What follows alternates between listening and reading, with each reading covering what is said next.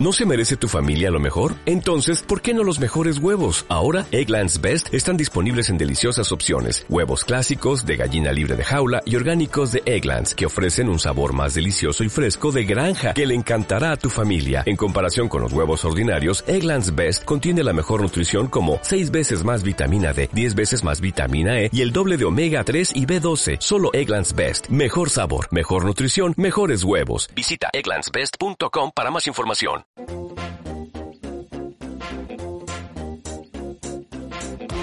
Esto es Visión Global con Gema González.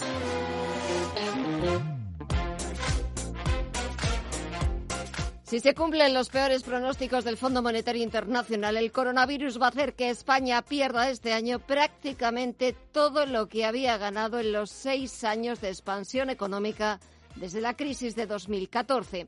De las 18 grandes economías incluidas en las nuevas previsiones del FMI, nuestro país se convierte en la economía que más cae, empatada con Italia, un desplome del 12,8%. Y lo peor es que la salida, además, va a ser lenta el año que viene, apenas recuperaremos menos de la mitad de lo que perdamos en este. Y entre tanto, este miércoles no ha sido un buen día para el vicepresidente Pablo Iglesias. Le han dicho que no a dos de sus principales ideas, ni banca pública ni apoyo del Partido Socialista al impuesto a los ricos. Miramos a Wall Street que se toma un respiro apenas un día después de que el Nasdaq marcara nuevos máximos históricos. Los inversores vuelven a estar preocupados por el rebrote de la pandemia y tampoco les gustan las tensiones arancelarias que vuelve a haber entre Estados Unidos y la Unión Europea. Echamos un vistazo a las pantallas. Tenemos al Dow Jones Industriales, que retrocede casi un 3% hasta los 25.403 puntos. El SP500 baja un 2,6% en los 3.050 puntos o el Nasdaq 100, que baja algo más de un 2% hasta los 9.900 91 puntos. Y vamos a escuchar a la presidenta del Congreso, a la demócrata Nancy Pelosi. Que pide meter más dinero en el bolsillo de los estadounidenses después de que la administración Trump esté discutiendo otro paquete de estímulos que podría aprobarse en julio. And we are beginning to discuss y que esta vez, según el secretario del Tesoro Steven Mnuchin, al que estamos escuchando, irían ese paquete de estímulos más específicamente dirigido al mercado laboral y a la recuperación de los empleos perdidos durante la crisis. Echamos un vistazo también al resto de bolsas latinoamericanas. Alma Navarro, muy buenas tardes. Buenas tardes. Caídas generalizadas en las principales bolsas de América Latina. Las está liderando el Bovespa de Brasil, cae un 2% y marca 94.033 puntos. También hablamos de pérdidas y miramos al Merval de Buenos Aires, pierde un 1,14 y marca 40.351 puntos. El IPC mexicano abajo un 0,83, 37.900 puntos. Y por último miramos al IPSA de Santiago de Chile, que es el único que ahora mismo consigue por muy poco mantenerse en positivo, gana un 0,02% y marca 4.032 puntos. En el mercado de divisas, el euro cede terreno frente al billete verde y ahora mismo se cambia por 1,12 dólares. Lo mismo está pasando en el cruce de la libra con el dólar. La divisa británica se cambia por 1,24 dólares. Y en los mercados de materias primas echamos un vistazo al precio del crudo. Tenemos al barril de referencia en Europa, el tipo Bren, que retrocede más de un 5% hasta los 40,36 dólares. Y el futuro del West Texas, el de referencia en Estados Unidos, también retrocede más de un 5,5% hasta los 38,10 dólares el barril.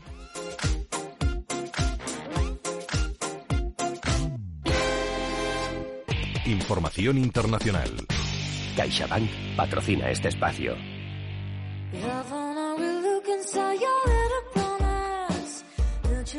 La congresista de origen puertorriqueño Alexandria Ocasio Cortés habría conseguido este martes el 70% de los apoyos en las primarias demócratas de Nueva York frente al 20% logrado por su principal oponente, la expresentadora de televisión Michelle Caruso Cabrera. En un discurso a través de las redes sociales, Ocasio Cortez ha asegurado que los resultados provisionales le dan entre un 70 y un 72% del escrutinio y ha subrayado que su oponente ha contado en la campaña con el apoyo de grandes corporaciones como Goldman Sachs y de grandes empresarios de Wall Street, contrarios, según Ocasio Cortez, a las políticas sociales del progresismo. Thank you to every single person Gracias a cada una de las personas que han hecho posible la victoria de anoche. No hay cantidad de dinero que pueda parar un movimiento y a una comunidad. Gracias a todo mi equipo, ha insistido Alexandria. En una circunscripción eminentemente demócrata, ganar la nominación del partido prácticamente equivale a obtener el escaño en la Cámara de Representantes, cosa que Ocasio Cortez logró en noviembre de 2018 con tan solo 29 años. Hay que computar los votos por correo que llegarán el próximo 30 de junio, pero Casio Cortez tiene prácticamente asegurada su reelección para el Congreso estadounidense en las elecciones generales de noviembre.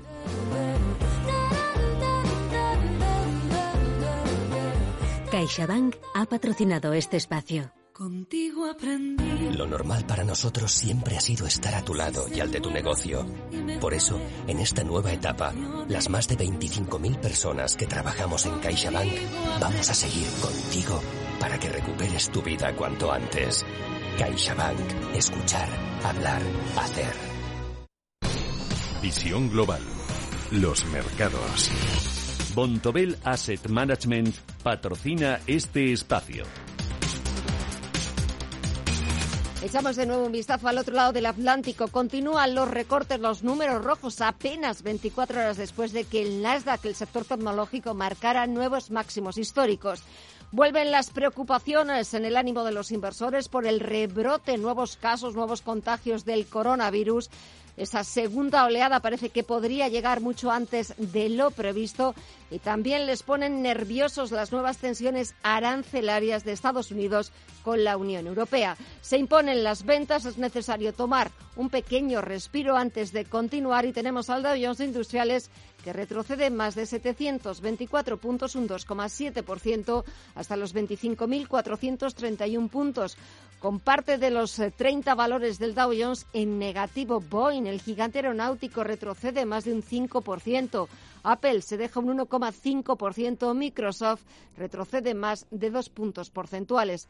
El SP500 baja un 2,59% en los 3.050 puntos o el Nasdaq 100 que baja más de un 2% hasta los 9.995 puntos. Y de vuelta a las principales bolsas europeas, jornada también de fuertes ventas a este lado del Atlántico. Los mercados han dejado atrás el optimismo económico que se vivía en el día de ayer, a pesar del buen dato del índice IFO alemán que subió en junio desde los 79,5 puntos hasta los 86,2 por encima de los 85 que esperaban los analistas. Pero pesa más sobre los inversores ese repunte global de casos de coronavirus, la posibilidad de nuevos aranceles de Estados Unidos a Europa y las malas previsiones del Fondo Monetario Internacional. El IBEX 35 ha cerrado en mínimos del día los 7.195 puntos en la que ha sido su segunda peor caída del mes de junio. Y en el mercado de deuda pública, la prima de riesgo se consolida en el nivel de los 90 puntos básicos, con el interés exigido al bono español a 10 años relajándose hasta el 0,46%. Bontobel Asset Management ha patrocinado este espacio. Bontobel Asset Management calidad suiza con el objetivo de obtener rendimientos superiores a largo plazo. En Bontobel Asset Management siempre estamos a la vanguardia de las inversiones activas en bonos y acciones. Para más información, entre en nuestra página web bontobel.com barra am. Bontobel Asset Management, su especialista global en fondos de inversión. En Visión Global, las noticias empresariales. Santander prepara la vuelta en septiembre de unos 8.000 empleados en el centro corporativo de la ciudad financiera en Boadilla del Monte y en los servicios centrales de Santander España, en la capital. Solo la ciudad financiera cuenta con unos 8.000 trabajadores. Actualmente un 32% acude de forma presencial. Eso significa que algo más de 2.500 ya trabajan desde sus puestos, pero quedan casi 5.500 que lo siguen haciendo desde casa y el plan del grupo es que se incorporen en septiembre. Mercadona planea acelerar el ritmo de apertura de supermercados en Portugal y abrir 20 por año como parte de un plan de expansión para alcanzar 150 tiendas en el país luso, según revela el periódico económico Jornal Económico. Tras la interrupción causada por la pandemia, la compañía presidida por Juan Rocha abrió un supermercado en Aveiro hace dos semanas y este jueves abrirá otro en Santo Tirso. Polygon, accionista de Masmóvil con un 1,02% de la compañía, ha remitido una carta a la CNMV en la que manifiesta su preocupación por los términos de la OPA presentada por los fondos KKR, Zimben y Providence y solicita al organismo supervisor que investigue las condiciones fijadas en esa OPA. En cuanto al precio ofrecido de 22,50 euros por acción, Polygon también pide a la CNMV que investigue si se trata de un precio equitativo, como afirman los fondos. El corte inglés ha adelantado el 26 de julio la celebración de su Junta General de Accionistas, que tradicionalmente tenía lugar a finales de agosto. Y aprobará previsiblemente la fusión por absorción de su cadena de moda Esfera, tal y como hizo con Hipercor en 2017 y con Bricor el año pasado. La compañía no prevé que la operación de fusión vaya a tener consecuencias significativas sobre el empleo, ni tampoco incidirá en la responsabilidad social de las sociedades participantes en la fusión. Mutua madrileña ha dado luz verde a la ampliación de su participación en la aseguradora chilena BCI Seguros, líder en el país, del 40 al 60% adquiriendo una posición de control por algo más de 113 millones de euros.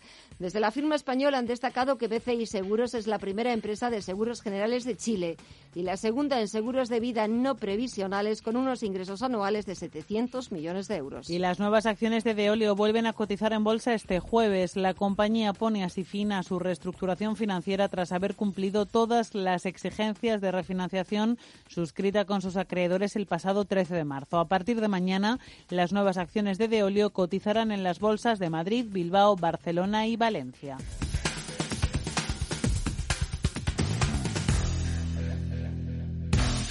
Y el consejo es de más móvil. Seguro que te ha pasado, te estás tomando un frappé moca latte y piensas, si yo lo que quiero es mi cafelito de siempre, que además es más barato, y te pasará con más cosas, ¿verdad? Por eso en Más Móvil han quitado todo lo que te interesa de tu tarifa, para que ahorres y pagues solo por lo que necesitas. Disfruta de fibra de 100 megas en casa y 10 gigas en tu móvil con llamadas ilimitadas por solo 39,90 euros al mes. Precio final y para siempre. Y además otra línea móvil gratis con un giga y llamadas ilimitadas. Llama gratis al 1499. Más móvil. Ahorra sin más. Tranquilidad es el sonido del mar. Tranquilidad es invertir al tiempo que ahorras, diversificas y proteges tu inversión. Tranquilidad es invertir en oro con Degusa. Infórmate en el 9119 82900. Degusa Oro es tranquilidad. Con más ganas que nunca de disfrutar, de quedar, de terracear, de ir de compras, de vivir nuevas experiencias. Surf, skate, escalada. El verano se vive en X Madrid. Salida 14 de la A5. xmadrid.com. Si caminas solo, irás más rápido. Si caminas acompañado, llegarás más lejos. Luna Sevilla es su asesor patrimonial de referencia. Prestando nuestros servicios como agentes de Caser Asesores Financieros, somos una empresa con amplia experiencia profesional y una clara apuesta por la formación de calidad, la información transparente y objetiva y por el asesoramiento financiero personalizado y continuado. Si desea más información, visite lunasevilla.es o llámenos al 91 762 3442. Vamos, ahora hay pista libre para volar a la península Baleares y Portugal desde 19 euros, a Canarias y Europa desde 29 euros, a Estados Unidos desde 99 euros y al Caribe, Centro y Suramérica desde 219 euros por trayecto, con la máxima flexibilidad en cambios de fechas. Consulta condiciones en ereuropa.com. Air Europa, cuando quieras. En Visión Global, la tertulia de los negocios. Pasan algo más de 20 minutos de las 8 de la tarde, una hora menos en la comunidad canaria, y comenzamos nuestro tiempo de tertulia. Comienzo saludando y felicitando, que hoy es su día, a Juan Iranzo, catedrático de Economía Aplicada de la UNED. Juan, buenas tardes y felicidades. Buenas tardes y muchas gracias, Gemma. Bueno, decía, decía, al principio felicidades a los Juanes y a las Juanas, que me apuntaba también Candy. Exactamente. felicidades a Juanes y a Juanas. Rafael Moreno, socio director de TICAE. Muy buenas tardes a ti también. ¿Qué tal? Buenas tardes. Felicidades, Juan. Muchas gracias, Rafael. Bueno, felicidades a Juan y a los Juanes y Juanas porque las previsiones del Fondo Monetario Internacional que se han hecho públicas este miércoles no dan ninguna alegría a España. Me da la sensación, no sé a vosotros dos, de que esos brotes verdes de los que hablaba hace unos días la ministra de Economía y vicepresidenta Nadia Calviño se han agotado de un plumazo. A ver, Juan. Bueno, es que ya estamos con lo de los brotes verdes que también ve a Pedro Solves. La situación de la economía española es muy grave. Lo comentábamos el lunes pasado. Hemos salido de este estado de alarma eh, con la situación sanitaria probablemente eh, la más negativa del mundo y desde luego con la situación económica la peor. Estas previsiones que ahora da el Fondo Monetario Internacional, que es una caída del PIB de cerca del 13%, lo llevamos diciendo en este programa desde hace tiempo, porque hay que recordar que durante el segundo trimestre la economía española probablemente habrá caído o caerá un 22 o un 23%. De tal manera que va a costar recuperar y desde luego la deshibernación que se está haciendo sobre todo en algunos sectores como el turismo, etcétera, ha sido errática, eh, con inseguridad jurídica, con imposibilidad de programar a medio plazo y eso lógicamente pues está teniendo sus efectos y luego también lo hemos comentado hay muchos negocios que desgraciadamente ya no han vuelto a abrir después del estado de alarma. Rafa. Sí, desgraciadamente como Juan decía, lo hemos comentado durante casi el principio del confinamiento, que está todo el mundo concentrado en la desgracia médica, como no puede ser de otra manera. ¿eh? Eh, pero bueno, nosotros quizás por estar en un programa con un enfoque mucho más eh, económico y, político y social, pues nos centramos muchísimo desde hace ya tres meses en lo que, ve, en lo que se veía venir. Y esto no puede sorprender de ninguna de las formas. No puede sorprender puesto que no se ha hecho una gestión inteligente de cómo pasar durante esta época. O sea, tú puedes hacer un confinamiento, puedes desarrollar, eh, bueno, pues el, el, cierre al que nos hemos sido sometidos, pero no tuve la menor duda de que se podían haber hecho las cosas un pelín antes y un pelín más cortas. Y por lo tanto, haber dado una especie de tregua y haber ganado una, serie de puntos, de ese 12% que vamos a perder, pues haber ganado pues quizá tres o cuatro puntos, como hemos visto que están haciendo otros países, si no se hubiera mantenido un confinamiento tan estricto durante tanto tiempo. Pero en fin, eso ya es lo hecho y lo pasado, y de eso ya no se puede hacer nada. Por lo tanto, ahora las cosas están realmente graves, las cosas están realmente difíciles. Vamos a ver que el, paro se va a disparar. Y lo de los brotes verdes, que es una maldita frase, que a todos de infausto recuerdo, pues lo que pasa es que está equivocando mucho la gente, se está equivocando mucho eh, en una visión superficial de lo que es revitalización inmediata, que también hablamos aquí, que sí puede ocurrir un poquito por la alegría del consumo, la alegría de que la gente sale y se pueden hacer pues algún tipo de gasto con la recuperación real. Y esto indudablemente es un, es un espejismo el, el, que a corto plazo puede haber un pequeño crecimiento, pero esto va a ser largo, duradero y duro, bastante y muy duro para, para todas las empresas españolas. Ya lo vienen advirtiendo. Sí, perdona, Juan. Bien.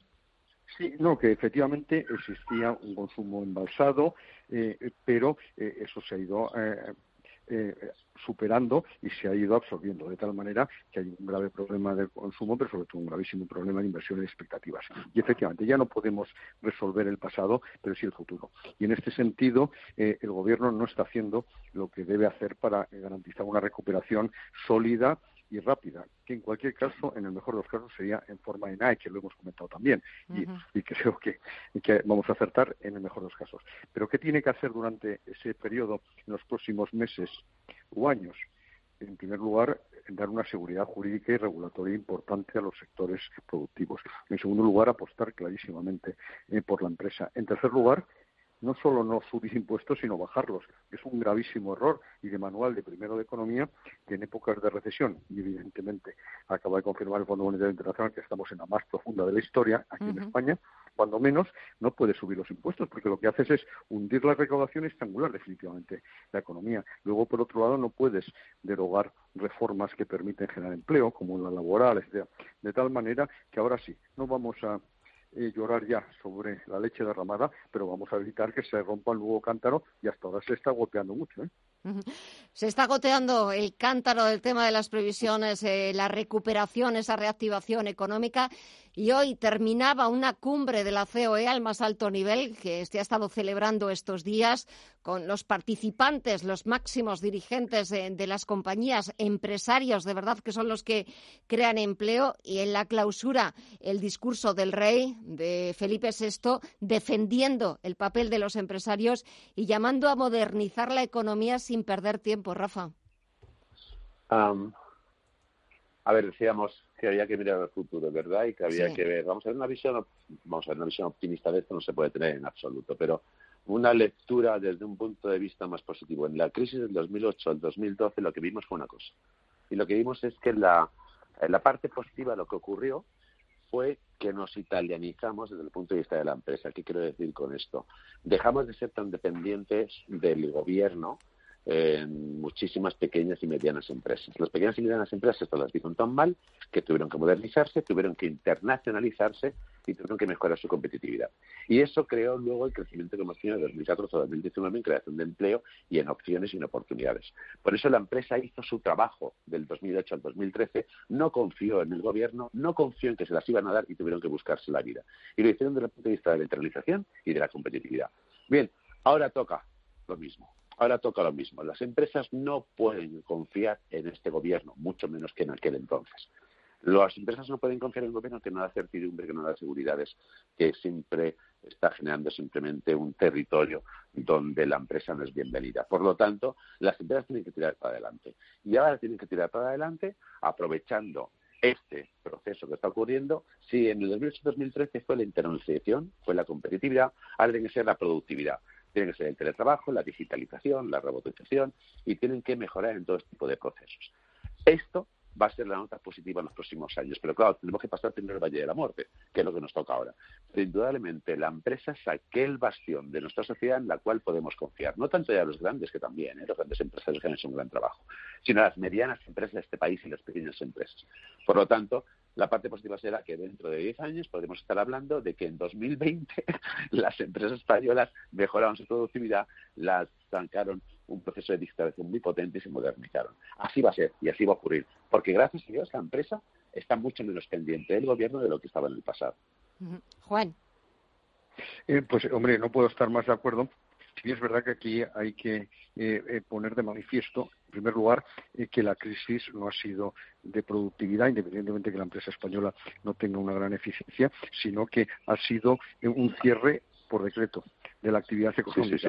Pero en cualquier caso, eh, es que eso hay que recordarlo mucho, ¿eh? porque ahora se está hablando, claro, es que no, eh, no eran suficientemente eficientes. Se ha cerrado por ley. Dicho lo cual, claro que hay que mejorar la productividad y en este sentido hay que tener en cuenta que la empresa es fundamental, lo puedo más de acuerdo con el Rey y con Rafa, para el desarrollo de la actividad económica, la empresa privada. Por tanto, no hay que estar hablando permanentemente de nacionalizaciones y, por otro lado, hay que tener en cuenta una cosa, que tú no puedes exprimir excesivamente a la empresa fiscalmente porque la estrangulas, por muy grande que sea.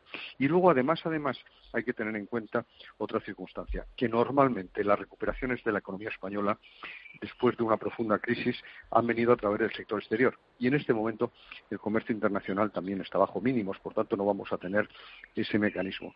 Va a ser duro, hay que introducir la digitalización, el teletrabajo, la eficiencia productiva en la industria, sin lugar a duda, y en los servicios. Pero, en cualquier caso, lo que hay es que activar rápidamente nuestra economía y llevamos un retraso respecto a lo que se ha producido en otros países. Oye, quería comentar también otro asunto que estaba leyendo eh, en la prensa. La administración estadounidense, Donald Trump, parece que vuelve a la carga, amenazando con imponer aranceles a Reino Unido, Francia, España, 2.700 millones por las ayudas públicas a Airbus, pero ¿no habíamos ya cerrado ese capítulo, Juan?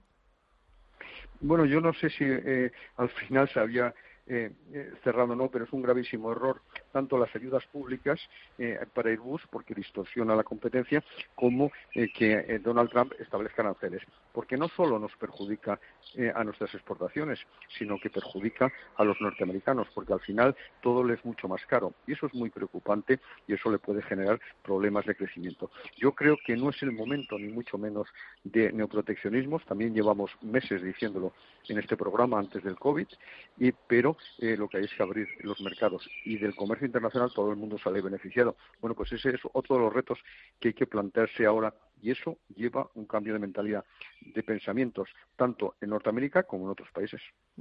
Rafa. Bueno, yo lanzo un. Vamos a ver. Eh, hemos visto durante cuatro años que Donald Trump es especialista en negociación y es un experto en negociación y lanza el mensaje y luego echa para atrás y te digo una cosa y luego bajo y te amenazo, pero luego lo utilizo para negociar contigo. Por lo tanto, estamos durante cuatro años hablando más de Donald Trump, de las cosas que va a hacer, de las que realmente ha hecho. Mm. Así que, por favor, basemos un poquito en los, en los hechos, bajemos un poco a lo que ocurre realmente y no simplemente nos fijemos en los titulares y lo que va a ocurrir. Porque si no, eh, llevamos por cuatro años haciéndolo de esta forma. Donald Trump debemos que reconocerle que ha puesto en solfa muchísimos cánones del dogma de la socialdemocracia a nivel mundial. Ese dogma que hay que apoyar con subvenciones, ese dogma de que hay que apoyar multilaterales, y a mí me parece extraordinariamente bien que haya una persona con cierta voz que diga, no quiero apoyar a una organización como la OMS, pues porque ya aporta el 30% y no me interesa cómo funciona, tengo que decirle a Europa que cuidado con todas las subvenciones porque si no, no estamos en igualdad de condiciones para competir. Me gusta un tipo que le diga a China cuidado con este tipo de cosas, y usted es el culpable de otras. Y me gusta que haya alguien que por lo menos lleve la contraria a la Inquisición mundial de lo políticamente correcto y de las ideas socialdemócratas. Por lo tanto, bienvenido un tipo como Donald Trump, aunque a nivel personal creo que no nos gusta ninguno, creo que a nivel político, social y económico es un bien ahora mismo para el resto de la humanidad. Este es el hecho. En cualquier caso, sin echar la culpa a nadie, en este sentido, sí que tenemos que llamar la atención de dos eh, tensiones muy importantes eh, que va a, sufrir el mundo y, por tanto, eh, desde el punto de vista geoestratégico y, por tanto, la economía mundial, que es el posible enfrentamiento China-Estados Unidos, que ya es una realidad y que eso se va a ir consolidando y eso va a generar enormes distorsiones. Vuelvo a repetir que yo no di la razón a nadie, sino que va a haber eh, un conflicto que va a afectar, y ojo, eh, que está pasando muy desapercibido y puede haber serios problemas entre India y China. Eh. Mm. Sí, es verdad que eso ha salido eh, estos días y casi no estamos ni, ni, prestándole atención y puede, como tienes razón, Juan, puede ser un, asunto bastante delicado. Y seguimos hablando de trans, eh, se le está, yo no sé si se le están complicando las cosas eh, de cara a las elecciones de noviembre. Es cierto que cuando ha reanudado su campaña en el meeting que vimos el otro día en Tulsa, había muchas localidades vacías. Es cierto que las encuestas ponen por delante al candidato demócrata Joe Biden, pero también es verdad que quedan todavía cuatro meses hasta que lleguemos a noviembre, Rafa.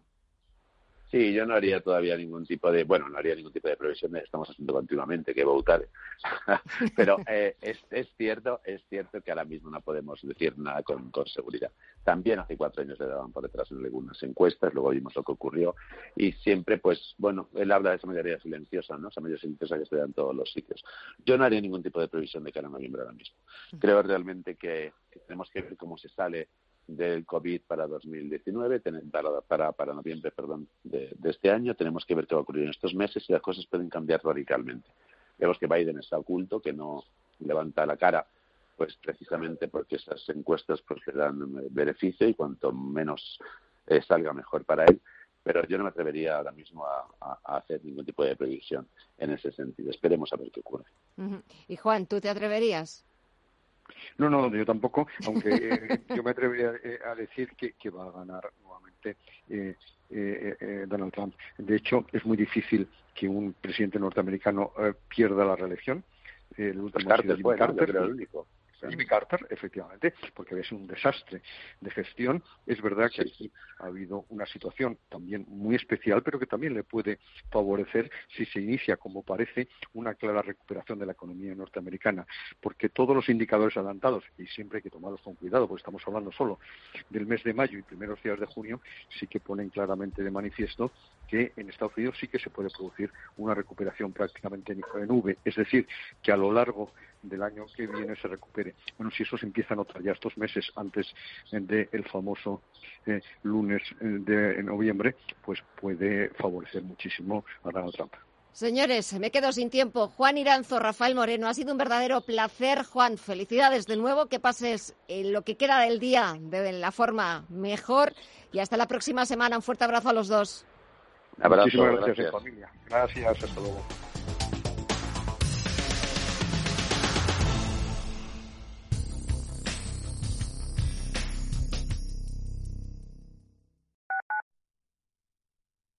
Quiero alquilar mi casa, pero ¿y si los inquilinos no me pagan o no cuidan el piso o tengo quejas? Deja de preocuparte, porque en Renta Garantizada te protegen de todo. Cobrarás tu alquiler todos los meses aunque no pague el inquilino y se ocupan de la gestión del día a día. Y tú, tranquilo. Infórmate en el 910 1095 o en rentagarantizada.es. Alquiler garantizado. En Murprotec ponemos todo de nuestra parte para ayudar a que todos los hogares y empresas estén libres de humedades. Por eso destinamos un millón y medio de euros en ayudas directas para proteger su salud. Infórmate de nuestro bono de protección social para familias y empresas. Llámanos al 930 1130 o accede a murprotec.es. Más de 300.000 familias de nuestro país dependen de los bancos de alimentos que necesitan urgentemente nuestra ayuda en esta crisis para mantener su labor social.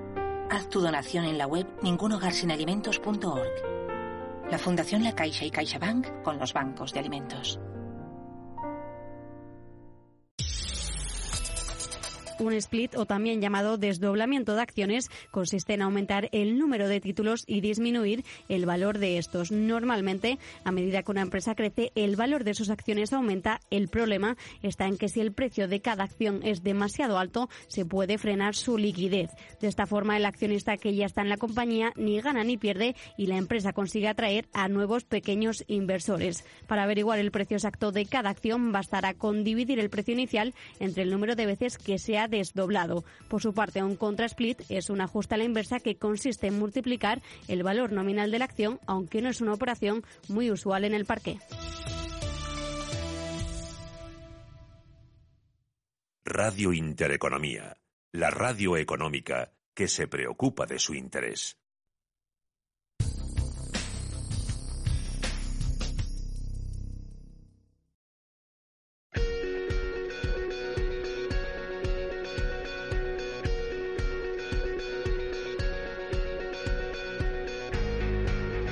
Visión Global, la entrevista del día.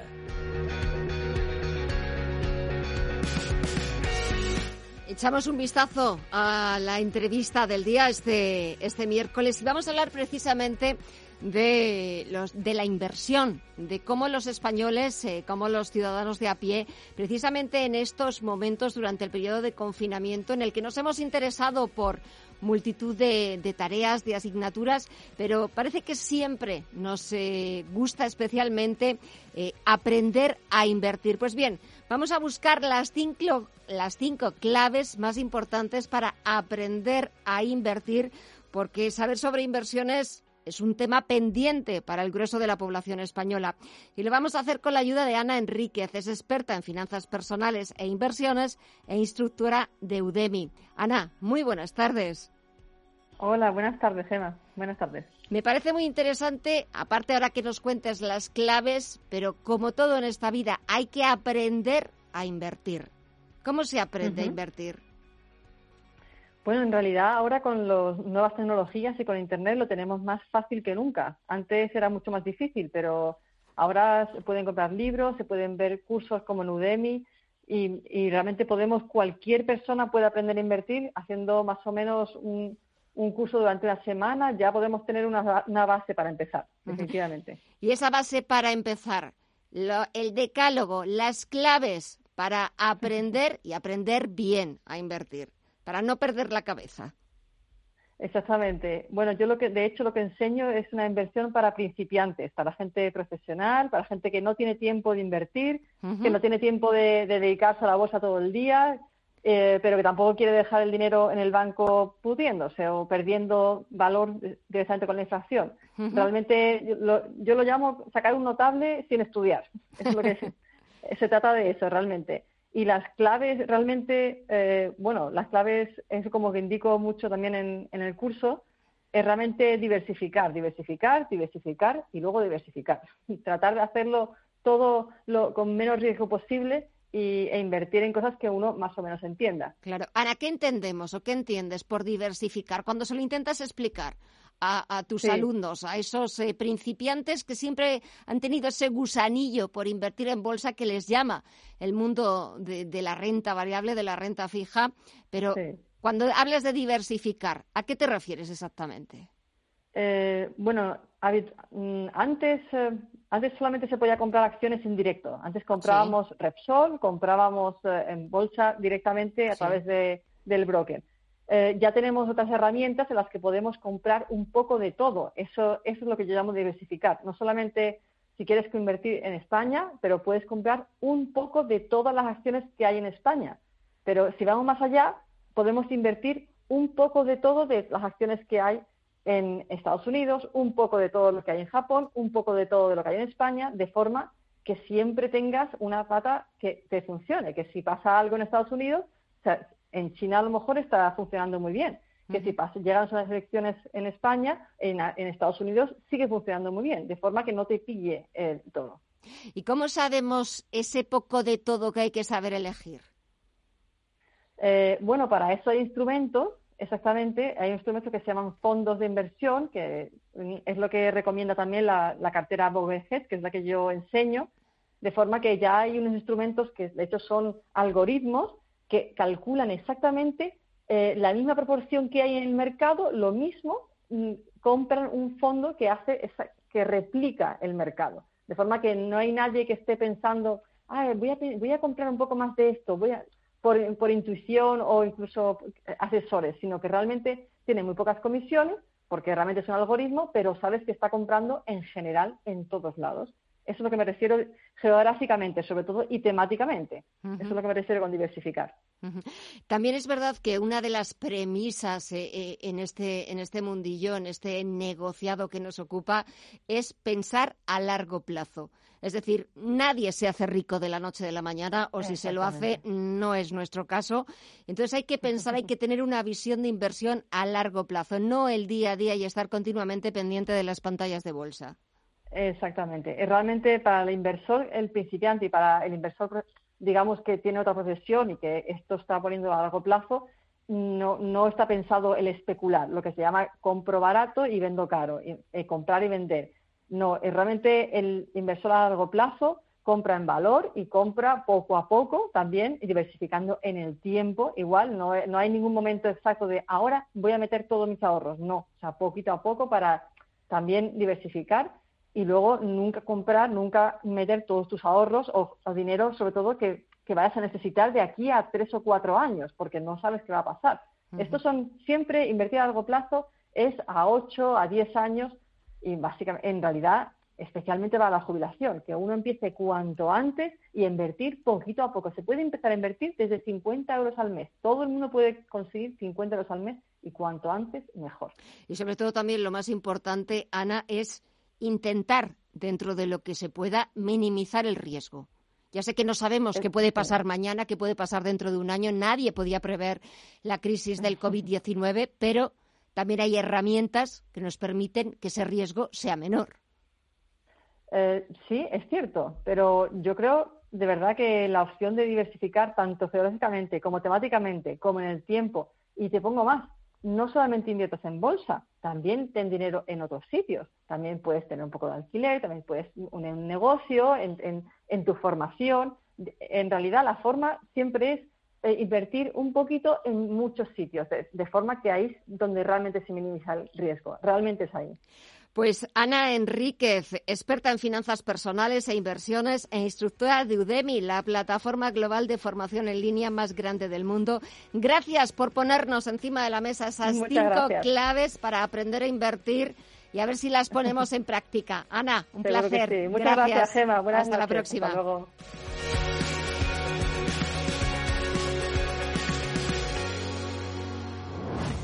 Potencie sus inversiones con los nuevos Turbo 24. El primer turbo cotizado 24 horas de lunes a viernes creado por IG. Elija su apalancamiento, gestione su riesgo y opere sin comisiones. Todo en las premiadas apps y plataforma de IG. Opere Turbo 24 con IG, un proveedor líder del trading online. Busque IG Turbo 24 para saber más. Los Turbo Warrants son instrumentos financieros complejos y su capital está en riesgo. Puede sufrir pérdidas rápidamente. ¿Qué aporta el crowdlending a la pyme española en este shock de demanda y de liquidez provocado por el COVID-19? El próximo martes en Capital Intereconomía, especial financiación alternativa. Descubre lo que October puede hacer por tu empresa en october.eu. Cierra el grifo a las altas comisiones. Pásate a InvestMe. Invierte en carteras de fondos indexados de bajo coste y obtén la rentabilidad que mereces. Entra en investme.com y descubre tu plan. InvestMe, tu gestor de inversiones personalizado.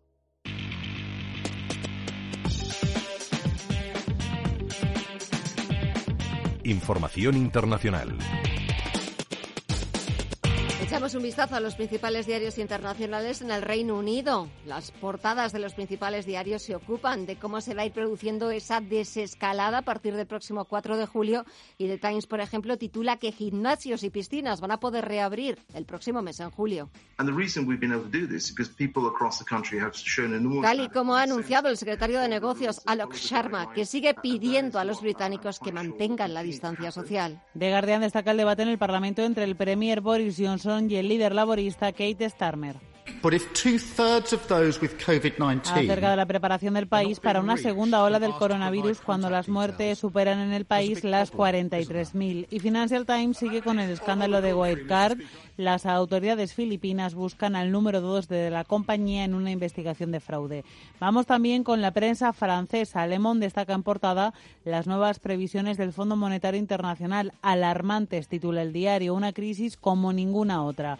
Respecto a Francia, será una de las economías más tocadas, con una contracción del 12,5%. Le Figaro también lleva las estimaciones del Fondo Monetario Internacional, que se han publicado este jueves, y Le Secó, por su parte, lleva otro asunto diferente y que tiene que ver con el turismo. Las cinco tendencias de vacaciones de verano post-COVID. Y en Alemania, el Frankfurter Allgemeine vuelve al coronavirus en Estados Unidos y titula Lejos de terminar la pandemia del COVID-19, especialmente en el sur del país. Se están formando nuevos puntos críticos mientras los gobernadores republicanos siguen impulsando la relajación. Y el Handelsblatt lleva esas previsiones del FMI. El fondo teme una crisis permanente en la economía global. Nos vamos al otro lado del Atlántico, donde los principales diarios ocupan sus portadas con los nuevos casos de contagios del COVID-19 que crecen a sus niveles más altos desde abril y el gobernador del estado de Nueva York, Andrew Cuomo,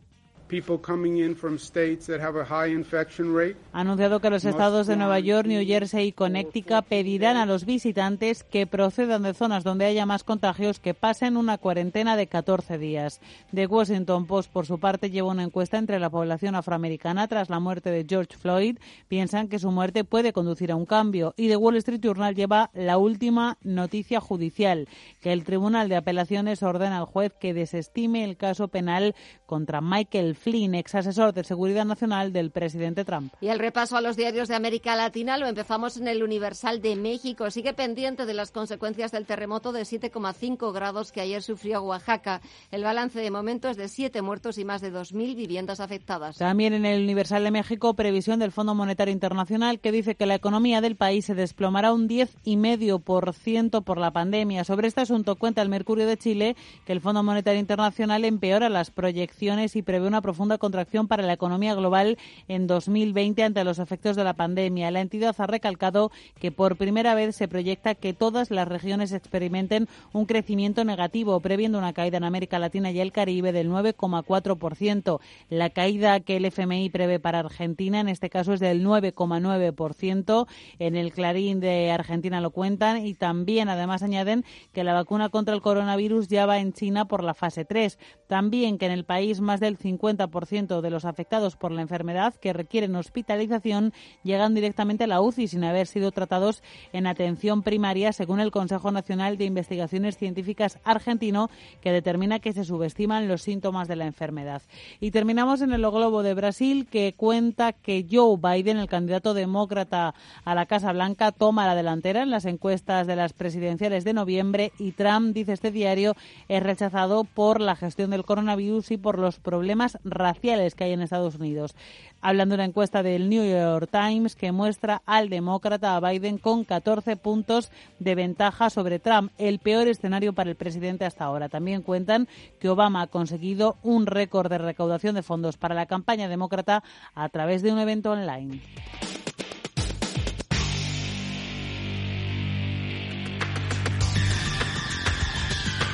El análisis del día con visión global.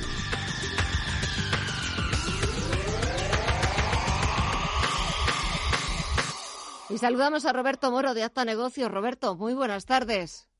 Hola, buenas tardes. ¿Qué tal? Las tardes son buenas porque lo que estamos viendo en los mercados a este y otro lado del Atlántico no tiene muy buena pinta. No, no pinta bien, no pinta bien.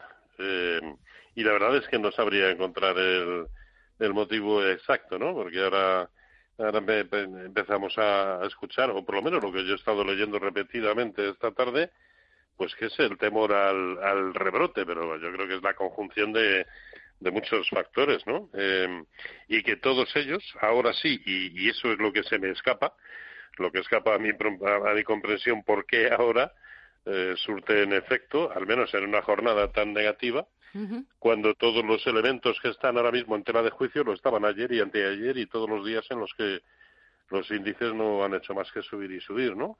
Y ayer el eh, Nasdaq estaba en máximos históricos.